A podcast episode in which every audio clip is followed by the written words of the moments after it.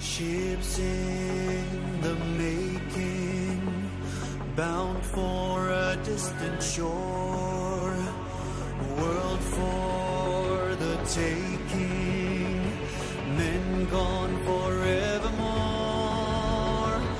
boarding and setting sail. Sexto Continente. Dirigido por el obispo de Orihuela, Alicante, Monseñor José Ignacio Munilla.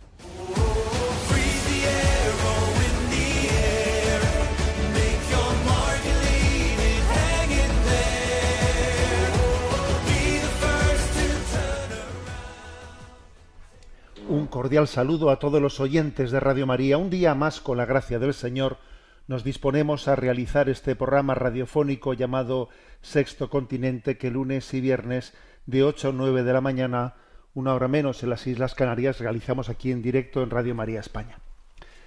Como bien sabéis, este es un programa que tiene la vocación de iluminar desde la doctrina social de la Iglesia el devenir de nuestra, de nuestra cultura, el devenir de nuestra sociedad. Y estos días últimos, pues hemos estado todos impactados, impactados por los acontecimientos de Rusia, ¿no? por el giro que han tomado las cosas en Rusia. Entonces, pues, ante esa rebelión de ese grupo mercenario, envié a redes sociales una frase, una frase sencilla, que pronunció San Juan Pablo II en un libro entrevista que tenía, tiene como título No tengáis miedo, y es un libro de diálogos con André Frosar, ¿eh? André Frosar, del cual ya habéis eh, oído hablar en este programa, pues eh, que fue alguien que en su tiempo fue ateo, excomunista, etcétera, etcétera, pero que después tuvo su conversión, ¿no? Bueno, pues hay un momento en el que en ese diálogo, en esa entrevista con André Frosar, pues él se está prodigando en decir lo mal que van las cosas, ¿no? Diciéndole, ¿y usted cómo interpreta el, devenir del mundo que se, se destruye, da, la espalda a Dios? Y entonces insiste, insiste, y, y llegado un momento, Juan Pablo II le dice a André Frosar, deje usted que el mal se destruya a sí mismo.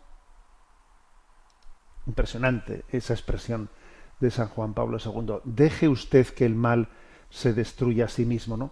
Y es la reflexión que yo quise utilizar en redes sociales ante, ante esa noticia de cómo un grupo mercenario se revela contra, contra el Estado ruso y, bueno, y hemos visto lo que, lo que ha acontecido, ¿no?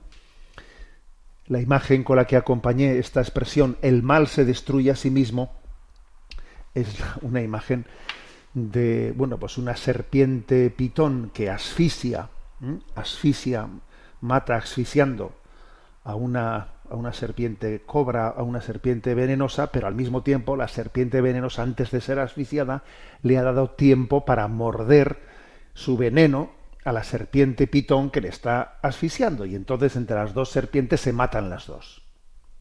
Se matan las dos, ¿no? Entonces, bueno, pues esa reflexión del mal se destruye a sí mismo forma parte también de nuestra lectura de la historia. Ahora bien, que no únicamente esta frase se, se aplica a lo que ha pasado ahí, ¿no? En, esa especie de, de rebelión de, de, un grupo mercenario, sino que se explica a toda, la, a toda nuestra historia, ¿no?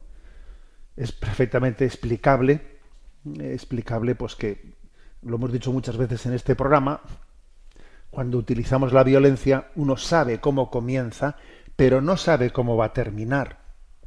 De hecho, la mera existencia también de grupos mercenarios ya es suficientemente indicativa. La creación de grupos mercenarios tiene la finalidad de poder actuar al margen del derecho internacional. O sea, pues así crea un grupo mercenario y entonces como en teoría no soy yo oficialmente, sino que es un grupo privado, a mí no me pueden pedir explicaciones de, los que, de lo que estos hagan, ¿no? Bueno, pues ya es recurrir a un medio absolutamente inmoral ¿eh? para precisamente para eh, sentirse liberado de exigencias éticas o de derecho internacional, ¿no? Entonces, ¿esto qué ha ocurrido? Porque cuando nos adentramos en el mal, el mal es una espiral, es una espiral incontrolable. Si al demonio le alimentas, no para, no para. tiende, ¿no? Y tiende a incluso, ¿no? Pues a generar una dinámica en la que el propio mal se destruye a sí mismo porque no sabe controlarse, no sabe controlarse. Es como si el, el demonio se emborrachase, se emborrachase y entonces en esa, en, en esa dinámica de mal se destruye a sí mismo, ¿no? Bueno, pues esta, esta reflexión yo la he compartido diciendo, pero ojo, eso que hemos visto va a ocurrir también, está ocurriendo entre nosotros. Yo eh, con frecuencia he subrayado que estamos construyendo un gigante con pies de barro y que, se, y que va a caer, va a caer, igual que cayó el muro de Berlín, veremos cómo también esto, esta cultura, que es este nuevo orden mundial que se está, que se está erigiendo, ¿no? Que tiene la ideología de género pues como, como constitución, ¿no? como, como único dogma, ¿no? la pretensión del cambio de, de, la antropología, de, la invención de un hombre nuevo, ¿no? de, bueno, de un hombre no, vamos, de una especie humana, ¿eh? Mm, pues que, que, se construye a sí misma, etcétera, ¿no? Esa especie de rebelión contra nuestra criaturalidad, etcétera, pues también esto es un mal que se va a destruir a sí mismo, se va a destruir a sí mismo.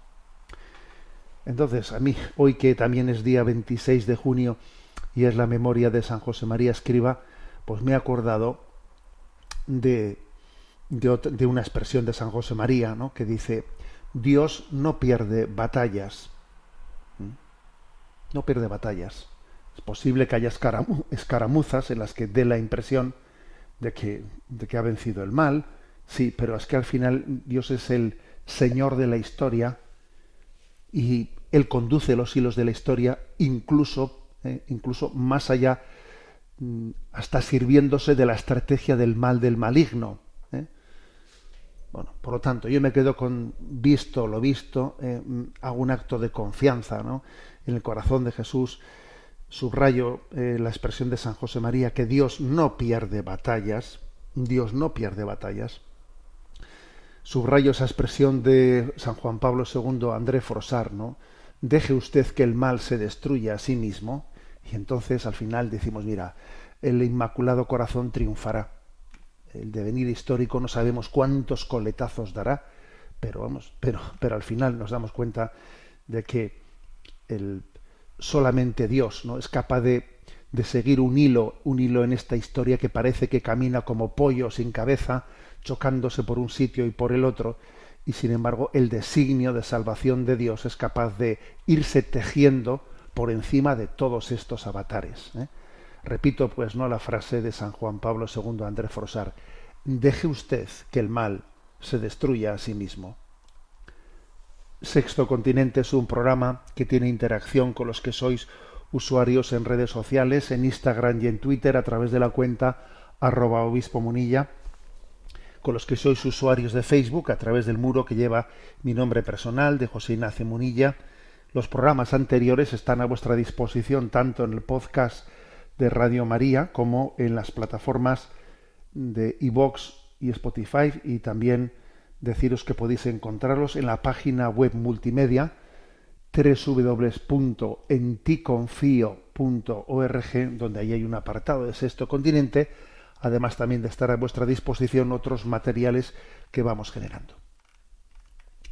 Bien, y también quiero hacer, en segundo lugar, una, mm, un breve comentario en este mes de junio, el mes del corazón de Jesús, que ya vamos, nos vamos adentrando en él, y ya no va quedando tanto ¿no? para su finalización.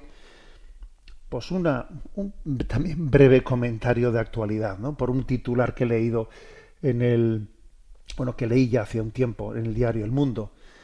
Sabemos que hay un versículo emblemático, ¿no? De la espiritualidad del corazón de Jesús. Venid a mí los que estáis cansados y agobiados, que yo os aliviaré. ¿eh? Aprender a descansar en el corazón de Cristo como el discípulo amado es toda, toda una sabiduría, ¿no? La sabiduría que, que estamos llamados a aprender de la espiritualidad del corazón de Cristo, saber descansar, descansar en Cristo. Bueno, ¿Y por qué digo que esto me ha llamado la atención? Porque he visto que en el, en el diario El Mundo se hizo, eh, se hizo, son ya un par de meses, una entrevista a un catedrático de Harvard llamado Tiller van der Welle, bueno, un nombre un tanto así difícil de, pronunciar, em, que es un catedrático especialista en ciencia de la felicidad, fíjate tú, ¿eh? en ciencia de la felicidad. Y él, bueno, pues ha hecho, eh, desde, desde Harvard se han realizado en Estados Unidos eh, pues estudios profundos de cuáles son las causas, ¿no? Las causas de la infelicidad del hombre. Bueno, entonces a mí lo que me ha llamado mucho la atención es que en el diario El Mundo el titular sea el siguiente, el titular principal. El aumento de suicidios se debe a la caída de la religión. Es una frase literal de este catedrático de ciencia de la felicidad de Harvard, Tiller van der Weyl, y bueno, pues me llama la atención porque todos sabemos que el diario El Mundo es un diario eh, liberal, para nada, digamos, ligado a la tradición religiosa española, y es curioso cómo eh, han destacado este titular. El aumento de suicidios se debe a la caída de la religión. Entonces voy a leer la pregunta en concreto dentro de, esa entrevista, la pregunta sobre este aspecto. ¿no? ¿Por qué considera importante la religión? Y responde él, ¿no? Quienes participan regularmente en comunidades religiosas tienen un 30% menos de riesgo de morir durante 15 años y de sufrir depresión. Una probabilidad cinco veces menor de suicidarse y la mitad de probabilidades de divorciarse. No hay una única razón. En parte es una cuestión social, porque proporciona un foro para el compromiso de la comunidad para desarrollar relaciones de apoyo en momentos malos. Probablemente esté también relacionada con, comportamientos más saludables. La participación en la comunidad religiosa afecta a tantos aspectos diferentes de la vida de una persona que se obtiene grandes efectos en salud y bienestar. Es curioso, ¿eh? eh estas afirmaciones estos datos, estos datos que se dan. A ver, que ese es su estudio, ¿eh?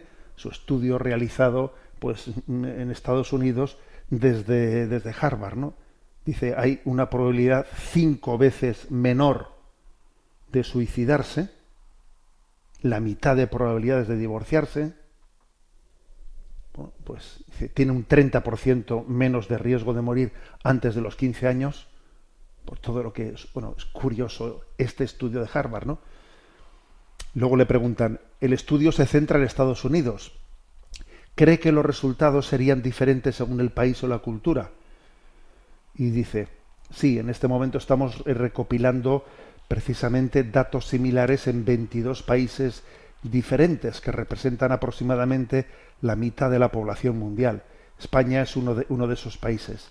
Creo que veremos patrones bastante similares, al menos en Europa, pero no en África o Asia.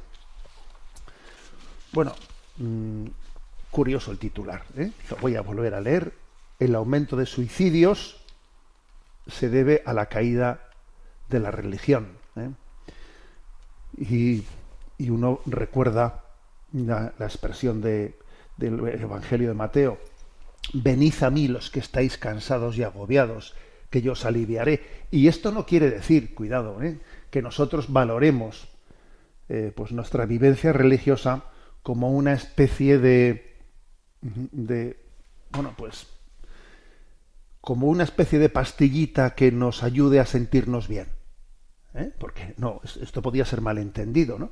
Para nosotros, pues el recurso a la, a la religiosidad, pues es como un recurso como, cual si fuese una pastillita, ¿no? Una pastillita en la que yo me siento bien, etcétera. No, no es eso.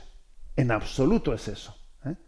El que busca en la religión, el que busca en la religión un refugio para, para el bienestar espiritual, curiosamente no lo encuentra. No lo encuentra. Por aquello que dice el Evangelio, el que se busque a sí mismo se perderá el que se olvide de sí mismo se encontrará.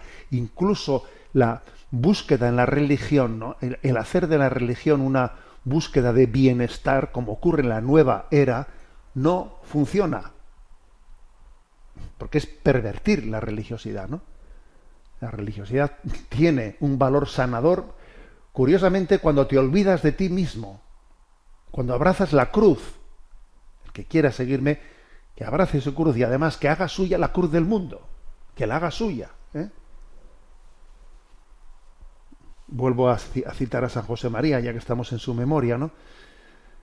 Decía él, ¿no? Lo que se necesita para conseguir la felicidad no es una vida cómoda, sino un corazón enamorado.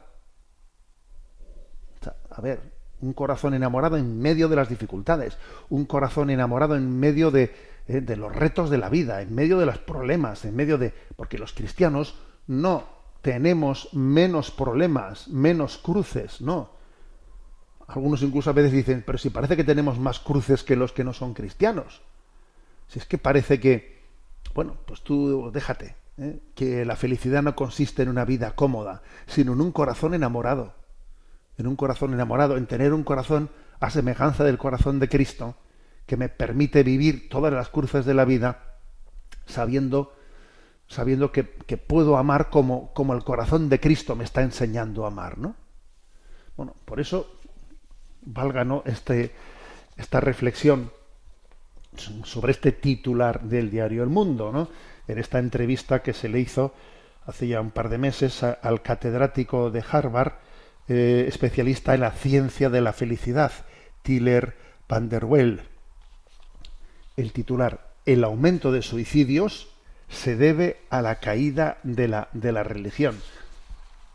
Unamos este titular a otros titulares que hemos comentado en antena, sobre bueno, pues el aumento de consumo de ansiolíticos en España, que es el país del mundo con mayor índice de consumo, o por ejemplo los resultados que se publicaron en mayo por parte de la asociación ANAR, en la cual se habla de que se ha, eh, ha habido un aumento del 68% del número de menores atendidos por esta asociación por conductas suicida. Todo ello todo ello ¿no? le da una actualidad muy especial a la cita del Evangelio de Mateo. Venid a mí los que estáis cansados y agobiados, que yo os aliviaré. Bueno, pues vamos a continuar en nuestra andadura de sexto continente y hoy vamos a dar un tiempo especial ¿no? pues a, la, a la intervención, a las preguntas de los oyentes. Eh, Sabéis que hay un correo electrónico habilitado que es sextocontinente arroba arroba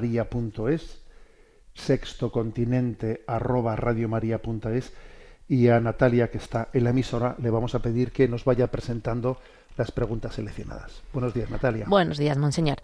Un oyente llamado Juan Miguel nos plantea lo siguiente. Buenos días, Monseñor. Felicidades por su programa y gracias por todo el bien que nos hace a tantos. Mi pregunta está relacionada con la intercesión de los santos. Desde pequeños todos hemos oído que tal o cual santo era patrón de determinada causa y y que para pedirle al Señor un favor relacionado con esta causa podíamos rezarle a ese santo o a esa santa. Incluso de pequeño recuerdo rezar a mi ángel de la guarda para que me protegiese. La duda que esto me genera es ¿qué sentido tiene rezar a un hermano por muy santo que haya sido cuando soy hijo de Dios y puedo rezar directamente a mi Padre? Si mi padre fuese el dueño de una empresa gigante y yo trabajase en ella, le pediría un favor a él directamente antes que a cualquier otro empleado intermedio, por mucho que mi padre lo apreciase. Esto podríamos incluso extenderlo a la propia Virgen María, por supuesto, nuestra Madre del Cielo y los santos me merecen el máximo respeto y admiración, pero estoy cayendo en lo que podría ser una mala interpretación protestante. Claro que rezo a los santos, a la Virgen lo hago a diario, pero ¿tiene más sentido pedir un favor o hasta un milagro al Padre Pío antes que a Dios? o pedírselo a los dos en vez de, de a uno solo. Ayúdeme, por favor, porque no le encuentro sentido. Muchísimas gracias. Bueno, pues yo creo que la pregunta que hace Juan Miguel nos sirve eh, pues para, para reflexionar y, y, aprender también a entender ¿no? pues el misterio eh, de la fe católica pues en, de, una manera, digamos, teológicamente correcta. Bueno, no, no es correcto que, que, diga, es que, ¿por qué tengo que pedir un milagro eh, al Padre Pío en vez de pedírselo a, a Dios? a ver, para empezar, eso está equivocadamente expresado. ¿eh? No, no hay una dualidad entre o se lo pido a Dios o se lo pido al Padre Pío. Si se lo pides al Padre Pío, eh, a quien se lo estás pidiendo es a Dios. ¿eh? El Padre Pío no hace milagros. Nadie hace la Virgen María no hace milagros.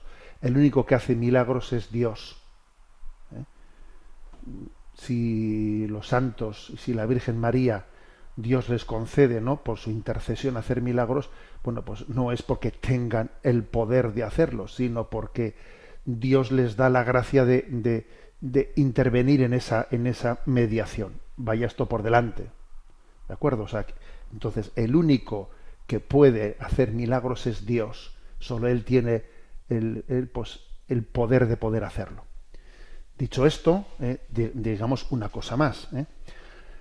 Claro, el Juan Miguel pone, pone un, un, ejemplo, ¿no? Si mi padre fuese pues el dueño, ¿no? El dueño de una empresa, de una gran empresa, una empresa gigante, oye, y yo tengo la posibilidad de recurrir directamente a mi padre, no, no me andaría con intermediarios, porque los intermediarios me, pueden, eh, pues de alguna manera, deformar las cosas, yo que sé, ¿no? En vez de ir y comunicarme directamente con mi padre. Si tengo esa entrada directa, ¿para qué me voy a andar con intermediarios? Bueno, ese es el, el razonamiento suyo. Bueno, pero es que el ejemplo que pones eh, nos retrata, porque el ejemplo que pones es no comprender lo que es la comunión de los santos en el seno de la Iglesia. Es que decimos el credo, ¿no? Creo en la comunión de los santos, es decir, que formamos una gran familia. Dios ha querido que nuestra salvación no sea mi salvación, sino nuestra salvación. No digo Padre mío que estás en el cielo, Padre nuestro que estás en el cielo. ¿eh? Es que aquí nos cuesta mucho pasar de la primera del singular a la primera del plural. Nos cuesta mucho. ¿eh? Somos una generación muy, muy configurada por el individualismo. Y entonces forma parte de la fe católica la comunión de los santos. Y en esa comunión de los, en esa comunión de los santos, o sea, nos, enriquece plenamente el presentarme delante de, delante de Dios rodeado de mis hermanos, de mis hermanos. Así, cuando yo le digo a Dios, ¿qué hay de lo mío? ¿Qué hay de lo mío? ¿Eh?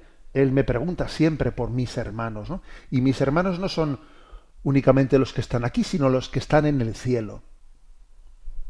Y Dios ha querido eh, asociarnos, y eso es lo que es la comunión de los santos, Dios ha querido asociarnos a Él, a su designio velad y orad. ¿No habéis sido capaces de velar una hora conmigo? O sea, nos asocia a Él. El Señor allí en Gesemaní a sus apóstoles, a Pedro, Santiago y a Juan especialmente, les quiso asociar, asociar con Él, ¿no? ¿Lo podía haber hecho Él, él sin servirse de nadie? Claro que lo podía haber hecho, pero no, nos asoció. Nos asoció a su causa, nos asoció a su celo, ¿no? Pues eso que aconteció aquí, también sigue aconteciendo en la vida eterna. ¿Mm? Dios sigue asociando. Por eso cuando en la tradición decimos es que parece, fíjate, que hay santos como que están especial, o sea, especializados en, determinados tipos de favores, ¿no? Están eh, los santos que, como dice nuestro oyente, están, eh, a este santo se le piden gracias de este tipo, a este santo se le, se le piden gracias del otro tipo. Bueno, ¿eso qué? ¿Eh? Eso que la, devoción popular, porque en fin, eso pues igual la Iglesia, eh, digamos en su formulación doctrinal, pues no la ha solido afirmar, ¿no? Como diciendo, a ver, pues a San Blas se le piden la salud de, la garganta, no, eso forma más bien parte de la devoción popular. Pero fíjate, la Iglesia lo mira con mucho respeto, con, mucho respeto, porque es que Dios no, nos asocia, nos ha querido asociar a las gracias que Él quiere derramar, que Él quiere derramar. Entonces, para entender ¿eh? por qué el recurso a los santos y a la Virgen María en ese presentarnos delante de Dios, yo creo que hay que purificar nuestra imagen individualista. El ejemplo que ha puesto el, oyente, ¿no? Eh, Juan Miguel, sobre su, sobre si su padre es el gerente o es el dueño de una empresa gigante, que a mí los intermediarios me sobran para ir a mi padre. Claro, es un ejemplo bueno que denuncia nuestra, nuestra visión individualista y nuestra falta de concepción de que, de que somos una gran familia. Eh, vivimos en la comunión, en la comunión de los santos. La palabra comunión nos tiene, no, nos tiene que impregnar para entender ¿no? cómo, los, cómo los santos interceden por nosotros, como Santo Ángel de la Guarda también está intercediendo por nosotros. Los, los ángeles también pertenecen a esa comunión de los santos. ¿no? Bueno, pues que Dios nos dé eh, esa purificación, digamos, de, nuestra visión individualista. Adelante con la siguiente pregunta. Susana de Córdoba nos plantea, le agradecía, le agradecería que se explayase el sentido del mensaje que usted envió a redes sociales el día de la Santísima Trinidad que decía no confundir la necesaria docilidad al soplo del Espíritu con dejarnos arrastrar hacia donde nos empuja el viento. Bueno, esa frase yo la, comenté el día de la Trinidad porque la había pronunciado el Papa Francisco en la homilía que pronunció el día de Pentecostés. La homilía de Pentecostés del Papa eh, fue muy, muy potente, muy interesante. ¿eh? En algún medio he visto, algún eco, pero yo creo que, que, merece la pena subrayar, ¿no? Porque hizo una referencia al sínodo y leo literalmente ¿no? la frase que dijo. Y el sínodo que se está realizando es y debe ser un camino según el Espíritu, no un parlamento que, para reclamar derechos y necesidades de acuerdo a la agenda del mundo, no la ocasión para ir donde nos lleva el viento, sino la oportunidad para ser dóciles al soplo del Espíritu.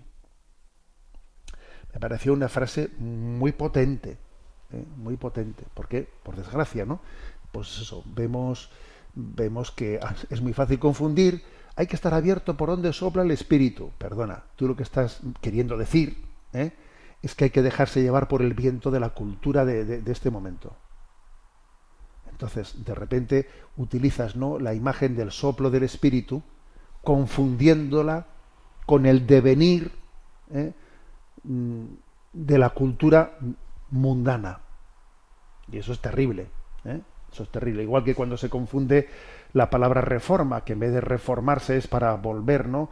Pues al amor primero y para volver a, a, la exigencia primera del Evangelio, pues cuando se entiende la palabra reforma, hay que reformarse, que en el fondo quiere decir hay que mundanizarse, hay que adaptarse al, al pensamiento de este mundo. Y entonces destrozas la palabra reforma. Pues aquí pasa lo mismo con la imagen del soplo del Espíritu, ¿no? Entonces, dice el Papa, no hay que confundir la necesaria docilidad al soplo del espíritu con dejarnos arrastrar hacia donde nos empuja el viento. Porque el viento es el viento de este mundo, el viento de la mundanización, ¿no? El viento de la mundanización. Entonces, eso me parece importantísimo. O sea, esta distinción es, clave, es, es esencial, ¿no? Bueno, repito que puede ser bueno la lectura de la homilía que pronunció el Papa eh, el, la solemnidad de Pentecostés, fácil de buscar por, por, redes. Bueno, vamos a tener en este mes del Sagrado Corazón, os voy a compartir una joya, ¿eh? una joya, porque, bueno, que sepáis que en nuestra diócesis de Orihuela Alicante tenemos pues también vocaciones y dones y carismas pues para alabar a Dios con el canto y con la música, ¿no? Y una de, pues de estas de estas digamos de estos dones que Dios nos ha dado es el de Olga Martínez pues Olga Martínez que vive en Elche en una de las poblaciones de esta diócesis de Orihuela Alicante canta esta canción que se llama Late Corazón una canción propia de quienes queremos estar enamorados de este corazón que late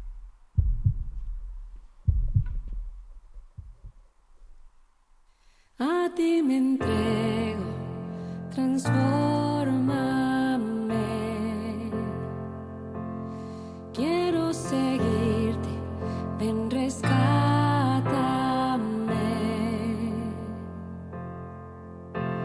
Y mi corazón junto al tuyo por siempre estará. Seré testigo de tu amor para toda last plazas.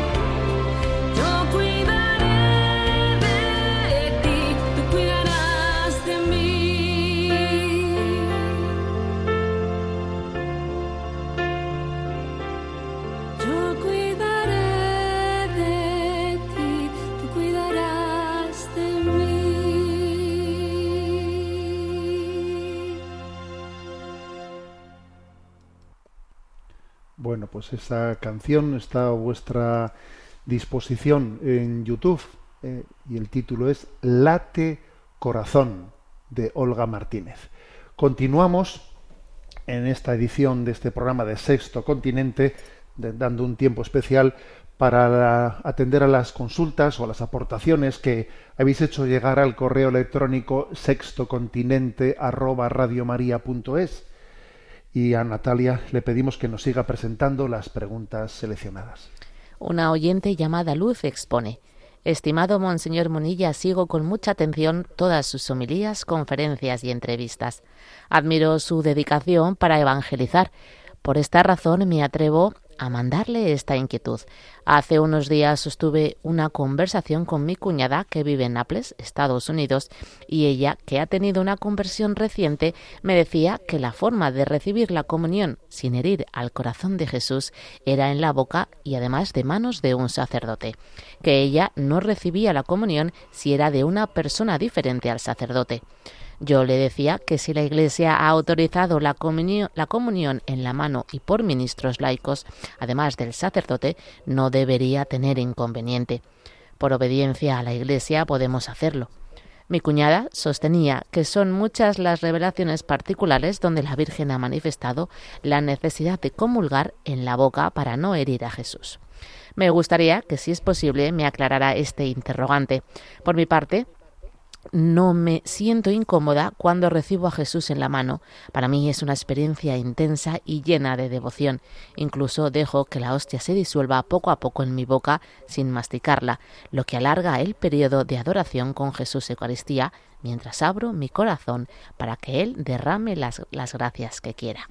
Que Dios lo bendiga y le siga dando la fortaleza en el Espíritu para continuar con esta labor tan ardua en nuestros tiempos.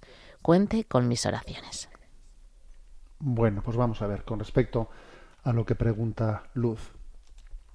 Bueno, primero decir una cosa, ¿eh? que a lo largo de la historia de la Iglesia, eh, la forma de comunión, pues también ha tenido diversos momentos. O sea que no pensemos, en los primeros siglos de la Iglesia se comulgaba con la mano.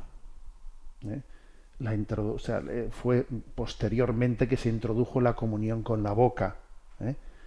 Después, eh, como sabemos, bajo eh, pues determinadas también matices, etcétera, también se volvió a autorizar la comunión en la mano. O sea, es decir, por lo tanto, ¿no? O sea, que caigamos en cuenta de que eso es algo que no es esencial, que históricamente ha tenido distintas formas y que puede tener otras formas, ¿de acuerdo? Esto es, esto vaya por delante. Segundo, la referencia a que ha habido revelaciones particulares en las que la Virgen María ha dicho que le duele al corazón de su hijo que se comulgue con la mano, etcétera. A ver, no me parece correcto eh, hacer eh, esas invocaciones. No me parece correcto porque las revelaciones particulares tienen que ser discernidas por la Iglesia. ¿eh? O sea, no puede ser un argumento de autoridad el que alguien recurra a una revelación particular que no ha sido reconocida por la Iglesia. En tercer lugar, eh, está claro, eh, está claro que mm, se puede comulgar mm, bien o mal, bien o mal, eh, pues en la boca o en la mano. Se puede comulgar bien o mal y es muy importante hacerlo bien. Bien, ahora voy a hablar yo un poco de mi, de mi experiencia personal. Sé que estarán también muchos sacerdotes escuchándome y no sé si quizás la experiencia que yo voy a compartiros de, de, lo que acontece al dar la comunión, si estarán todos de acuerdo con, lo, que yo voy a decir, pero a ver, eh, se suele comulgar bastante mal, bastante mal, especialmente en la mano. ¿eh? Bastante mal. Porque, porque, bueno, pues porque a veces no somos capaces de entender, igual también es falta nuestra, ¿eh? Es falta nuestra el que no se nos dé de vez en cuando algún, eh, pues una pequeña explicación catequética. Se debe de poner eh, la mano izquierda abierta, bien abierta, eh, con la mano derecha por debajo, como si tu mano fuese el trono del Señor, que hay un Santo Padre de la Iglesia en los primeros siglos que, que hablando de la comunión dice que tu mano sea el trono del Señor. Se pone la mano izquierda, y con la mano derecha delante del sacerdote se comulga con el cuerpo de Cristo, amén. Bueno, pues por desgracia, muchas veces uno ve allí entre que puede haber personas mayores que no abran bien la mano, ¿eh?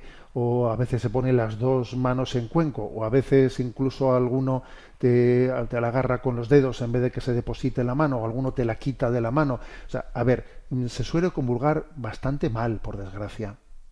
Bastante mal. No con mala intención, obviamente, pero mm, que hay poca unción eh, a la hora de hacerlo. Y creo que es bueno que de vez en cuando hagamos no digamos nada de alguno que comulga y se va y se va con la, con, la, con la forma y se la lleva. ¿eh? Y se la lleva. Que, en fin, que, es, que son cosas mm, duras, ¿eh? duras, que, que, que, a veces un sacerdote tiene que decirle a alguien, por favor, ¿a dónde va usted con la forma? Venga y, y consúmala, consúmala delante del sacerdote. ¿Eh? O sea, que se... se también en, cuando se comulga la boca, yo creo que se suele comulgar mejor también es, bueno decir que cuando se convulga en la boca hay que sacar un poco la lengua, un poco, para que el sacerdote tenga más facilidad de depositar en la lengua, en la, en la lengua, la, forma sin tener que introducirla en los labios sin claro que, eso también puede hacer que ya más fácilmente toque los labios, ¿no? O sea, pero se suele comulgar mejor en la boca. Entonces, eh, la Iglesia da esa, esa libertad de que se pueda comulgar en la boca o comulgar en la mano. Si la Iglesia da esa libertad, eh, nosotros no creo que debamos de decir, eh, pues esto no está bien. O sea, pues esta forma, lo que hay que hacer es comulgar, si se comulga con la, con la boca, bien, y si se comulga con la mano, bien. Que en algunos sitios de vez en cuando te dice, es que en esta parroquia no permiten comulgar con la boca. Perdón, eso, eso es incorrecto y es un abuso de, de autoridad, porque si la Iglesia permite comulgar con la boca, ¿quién es una parroquia para decir aquí no se comulga por la boca? Porque entonces estamos poniendo más normas por tu cuenta de lo que dice la Iglesia. O sea, tenemos que ser respetuosos en todos los sentidos. Ser, ser fiel a las normas de la Iglesia es, nos preserva de muchos errores. ¿eh? Tanto de los errores de quienes dicen, no, es que, es que a la Virgen María le duele, le duele que, que se diga eso, ¿no? Entonces, no, que la Madre Teresa de Calcuta dijo que, que la comunión en la mano le, dolía al Señor. A ver, ¿dónde dijo a la Madre Teresa de Calcuta eso? O sea, a ver, que es que decimos cosas mm, y, hoy en día por Internet se, eh, se, difunden cosas que no son correctas. ¿eh? O sea, seamos fieles a la disciplina de la Iglesia. Y, lo mismo también, digamos, por el, por el otro lado. O sea, ¿quién soy yo para para impedir que alguien comulgue en la boca. ¿Quién soy yo? O incluso lo correcto es que facilitemos con un reclinatorio a quien quiera comulgar de rodillas, porque tiene derecho a comulgar de rodillas lo propio es que facilitemos también ese momento. Entiendo que no es tan sencillo lo del reclinatorio, en, porque hay muchos momentos en los que, sobre todo en celebraciones grandes, en las que la distribución de la comunión tiene que hacerse por montones de personas que se distribuyen, etcétera. Y otra cosa, eso de que yo recibo la comunión eh, de manos del sacerdote, pero si hay un laico, un ministro extraordinario de la, de la Eucaristía, yo de, en, su, en su fila no me pongo, a ver, no, es otra cosa que es incorrecta, es incorrecta. Si la Iglesia le ha dado a un laico, ¿no? Le, ha bendecido para que sea ministro extraordinario de la comunión, que yo con él no comulgue, es incorrecto también. Eh, o sea, creo que el sentido de, de la confianza en la Madre Iglesia y de la confianza en, en la obediencia litúrgica, ¿no? Porque también la liturgia tiene, tiene su, su, grado de obediencia, ¿no? Nos preserva de muchos males, ¿de acuerdo? ¿Eh? Entonces, yo creo que este es el sentido común desde el que, desde el que creo que hay que, hay que reflexionar. ¿eh? Adelante con la siguiente pregunta. Un oyente cuyo anonimato preservamos nos comparte. Buenos días. Querría, por favor, que me diesen un consejo porque estoy un poco desesperada. Sé que mi tema es bastante común hoy en día, pero no sé muy bien cómo actuar. Tengo una hija de 17 años que hasta ahora, aunque un poco rebelde, ha sido buena chica. No es que actualmente no lo sea, pero desde hace cosa de un año conoció a gente que a mi juicio no le conviene y veo que se, que se está dejando llevar por mal camino. Ha dejado los estudios en segundo de bachillerato, está adoptando nuevos hábitos y no sé si hasta vicios. Su manera de pensar ha cambiado. Siempre ha ido a colegio católico, pero ahora se ha apartado de la iglesia Su aspecto físico también es diferente y defiende posturas contrarias a lo que siempre ha sido nuestra moral. Le atraen mucho todos los movimientos de izquierdas y creo que se está dejando manipular. Es una chica que se deja influenciar con facilidad y en esta edad basta que su familia diga una cosa para hacer la contraria. No sé que debo, yo sé que debo tener confianza en Dios y paciencia, pero es muy difícil. A menudo lloro, no puedo dormir y en ocasiones discuto con ella porque pierdo la calma. Veo que su actitud no es la adecuada y me desespero. Había pensado que quizá ustedes podrían darme un consejo. Muchísimas gracias. Bueno, pide la oyente, ¿no? Que, que le demos un consejo. Bueno, pues me atrevo, discúlpeme que me atrevo a hacer un poco de, humor, ¿no? A la hora de, responder a una pregunta que es dramática, ¿no? Bueno, pues yo me atrevería a decirle, a ver, mm, usted entrenó en el club de las de las Mónicas, ¿eh? de las Santa Mónicas, ¿no? Porque por, de esas Mónicas que lloran, que lloran por sus hijos, ¿no? Cuántas personas hay, cuántas cuántas madres, cuántos padres, ¿no? Que están plenamente plenamente integrados en esa en esa imagen de Mónica sufriendo por su hijo Agustín y llorando por él eh, y pidiendo a Dios e intercediendo a Dios, no, esa, esa vocación de, de ser Mónica, eh, pues es un momento en el que la maternidad, en el que la paternidad, pues se refleja de una manera muy, muy especial. Es obvio, ¿no? Que, que esto que comparte esta oyente, ¿no? Pues es un momento en el que el, sufrimiento del corazón, pues es difícil, ¿no? que tenga una prueba más fuerte cuando uno ve que le roban a un hijo. Porque yo he escuchado esta expresión más de una vez, ¿eh? es que me han robado a mi hijo. Me lo han robado. ¿eh? Se da cuenta de que hay una cultura en la que fácilmente te come el coco, en la que bajo imagen de libertaria, libertaria resulta que mi hijo pasa a vestir como viste esta tribu, eh, pasa a pensar como piensa esta tribu, y entonces dice uno, pero bueno, pero es que, es que, es que me han robado mi hijo, ¿no? Y encima mi hijo se piensa, o mi hija, se piensa que ella piensa en libertad, pero bueno, pero no te das cuenta de que, de que estás mimetizando, eh, pues, esa especie de, de tribu, eh, de tribu en la que has entrado, la estás mimetizando. Entonces, es un gran, yo entiendo que es un gran sufrimiento, pero aquí, y, es obvio, ¿no? Pues que, pues que los signos, el hecho, por ejemplo, de que haya abandonado los estudios en, eh, pues el segundo bachillerato, etcétera, pues todo eso también es bien indicativo, ¿eh? bien indicativo, ¿eh? pues que se esté metiendo en vicios, en tal, en cual, todo eso es indicativo de que eso, de que esa supuesta libertad es autodestructiva, es autodestructiva. Ahora, yo creo que, es importante que como esto va a ser una batalla, eh, pues que lo más probable es que sea no, que no sea a corto plazo, sino que sea una batalla prolongada, es muy importante el que uno se arrope bien.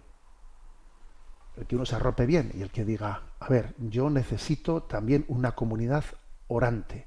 Existen hoy en día eh, carismas en los que los padres se juntan a rezar por los hijos. ¿eh? oración por los hijos. ¿eh? Mm, pues a buscar ¿eh? un grupo de oración por los hijos o a formarlo en la parroquia si no está formado.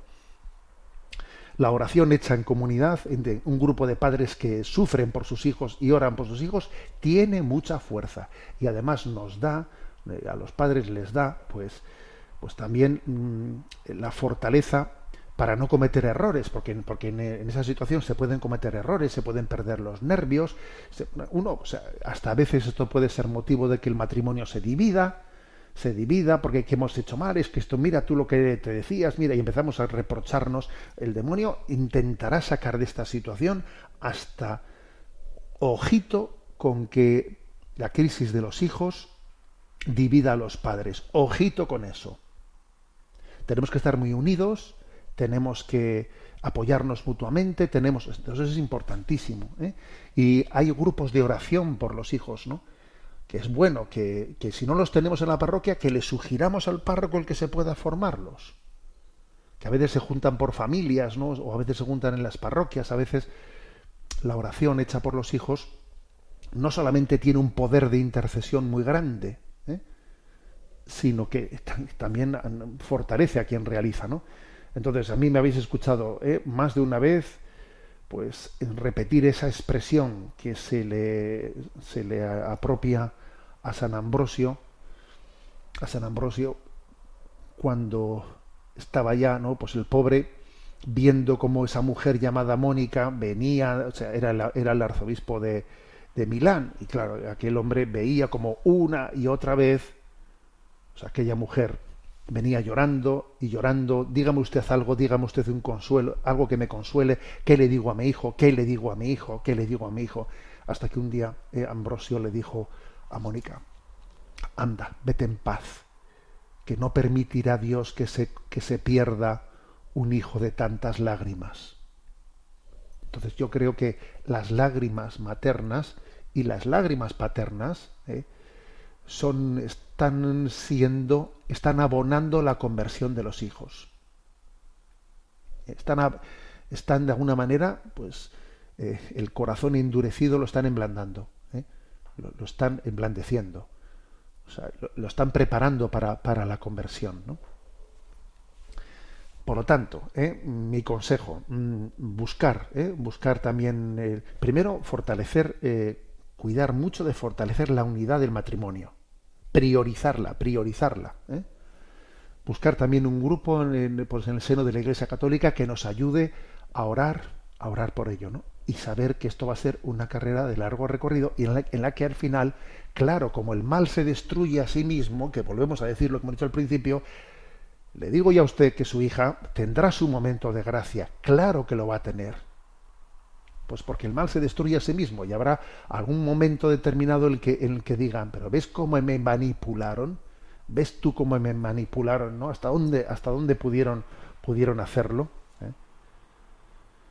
Pues estoy acordando, ¿no? De un joven que yo siendo todo sacerdote jovencito, ¿no? Sacerdote jovencito, pues ahí en el País Vasco, pues un joven que se había que se habían metido en los ambientes nuevos de la izquierda eh, de la izquierda extremista por etarra etcétera no y bueno y estaban los padres desesperados no sabían qué hacer con él y, y venga y venga que llorar por él y venga que insistir por él no y entonces llegó un momento como el mal se destruye a sí mismo que ese chico recuerdo pues que, que, llegó un día no que llegó a mi despacho estábamos allí y entonces el hombre pues que había huido de mí pues montones de veces no porque claro, a mí me veía como alguien a quien sus padres le estaban lanzando, pues llegó el día en el que él se sintió pues engañado, usado, traicionado por toda, ¿no? Por toda su jauría, ¿eh?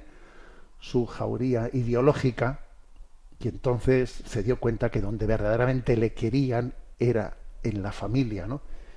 Y entonces me acuerdo que me vino diciendo, ¿qué hago?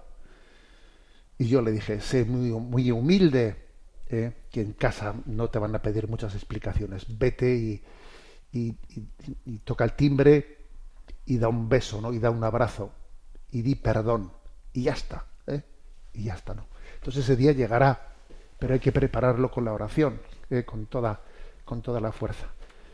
Bueno, aunque sea muy brevemente, vamos a tener nuestro momento para el DOCAT, porque concluimos el capítulo de vivir en libertad y sin violencia que tenía un discurso eh, con el título La libertad de la, de la investigación y su posible mal uso. El último punto que hoy comentamos es el punto 304. ¿Qué se puede hacer para actuar en contra de terroristas que, por ejemplo, quieren usar agentes eh, sintéticos como armas? Y responde, ante todo se ha de construir una conciencia universal de que la libertad científica ha de moverse dentro de un ordenamiento legal en vigor. Los propios científicos necesitan también un código ético. No basta con que se ocupen de la parte técnica de su trabajo, sino que hacen falta reglas y controles. También a escala internacional, ya que la investigación ha dejado de ser algo limitado nacionalmente no actúan de manera responsable aquellos que no se dotan hoy en día de una estrategia adecuada para la prevención de riesgos. Bueno, Mm, por lo tanto, aquí se, está en este punto 304 del DOCAT, se está subrayando, se está insistiendo en que mm, eh, la comunidad científica tiene que, mm, tiene que asumir que forma parte de su, de su vocación científica también la deontología, el código ético, que es un error el decir, a mí eso no me toca, yo a mí lo que me toca es investigar, a otros ya se les, se les dará el quehacer de hacer discernimientos éticos. Son dos profesiones distintas. Falso, de toda falsedad. Eso es un error muy grande. Es un error muy grande. El propio científico, él tiene que, eh, tiene que estar plenamente empapado, impregnado, ¿no? Por, por, una, pues por un código deontológico. ¿eh?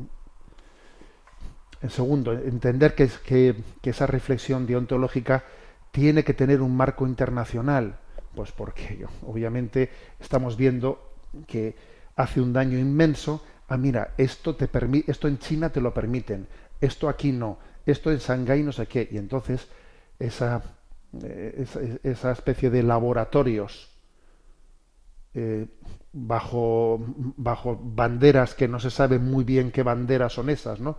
Acaban siendo, pues, son, están eh, algo muy parecido a los paraísos fiscales donde, eh, donde no, no, tienen eh, se están escapando los paraísos fiscales de contribuir no pues al pues a los impuestos aquí pasa algo por el estilo que hay países banderas determinadas en las que los científicos acuden a ellos para escaparse de los códigos deontológicos. Eso es un horror un horror frente al cual tenemos que tener una capacidad crítica fuerte Aquí se, se comparte una cita del Papa Francisco de Laudato Si, eh, número 136, en la encíclica sobre la ecología, etcétera, en la que dice la técnica separada de la ética difícilmente será capaz de autolimitar su poder. Claro, no va a ser imposible autolimitar su poder porque pues porque buscará, eh, yo quiero ser el primero, yo quiero dar la campanada, eso de que, y por otra parte, pues eh, el dinero, claro, no se sabe aquí qué, puede más, si el dinero o la vanidad. Difícil, en unos casos podrá más el dinero, en otros casos más la vanidad, pero repito la frase de Laudato Si, la técnica separada de la ética difícilmente será capaz de autolimitar su poder. Se, se emborracha es un, eh, es un emborracharnos en esa carrera de soy yo el primero, yo lo he conseguido, yo no sé qué. Bueno, con este punto 304 ¿eh? Em, terminamos ¿no? el, capítulo 11 del DOCAT y en el próximo comenzaremos ya el último, ¿eh? el último que tiene como título Compromiso personal y colectivo. Tenemos el tiempo cumplido. Me despido con la bendición de Dios Todopoderoso, Padre, Hijo y Espíritu Santo. Alabado sea Jesucristo.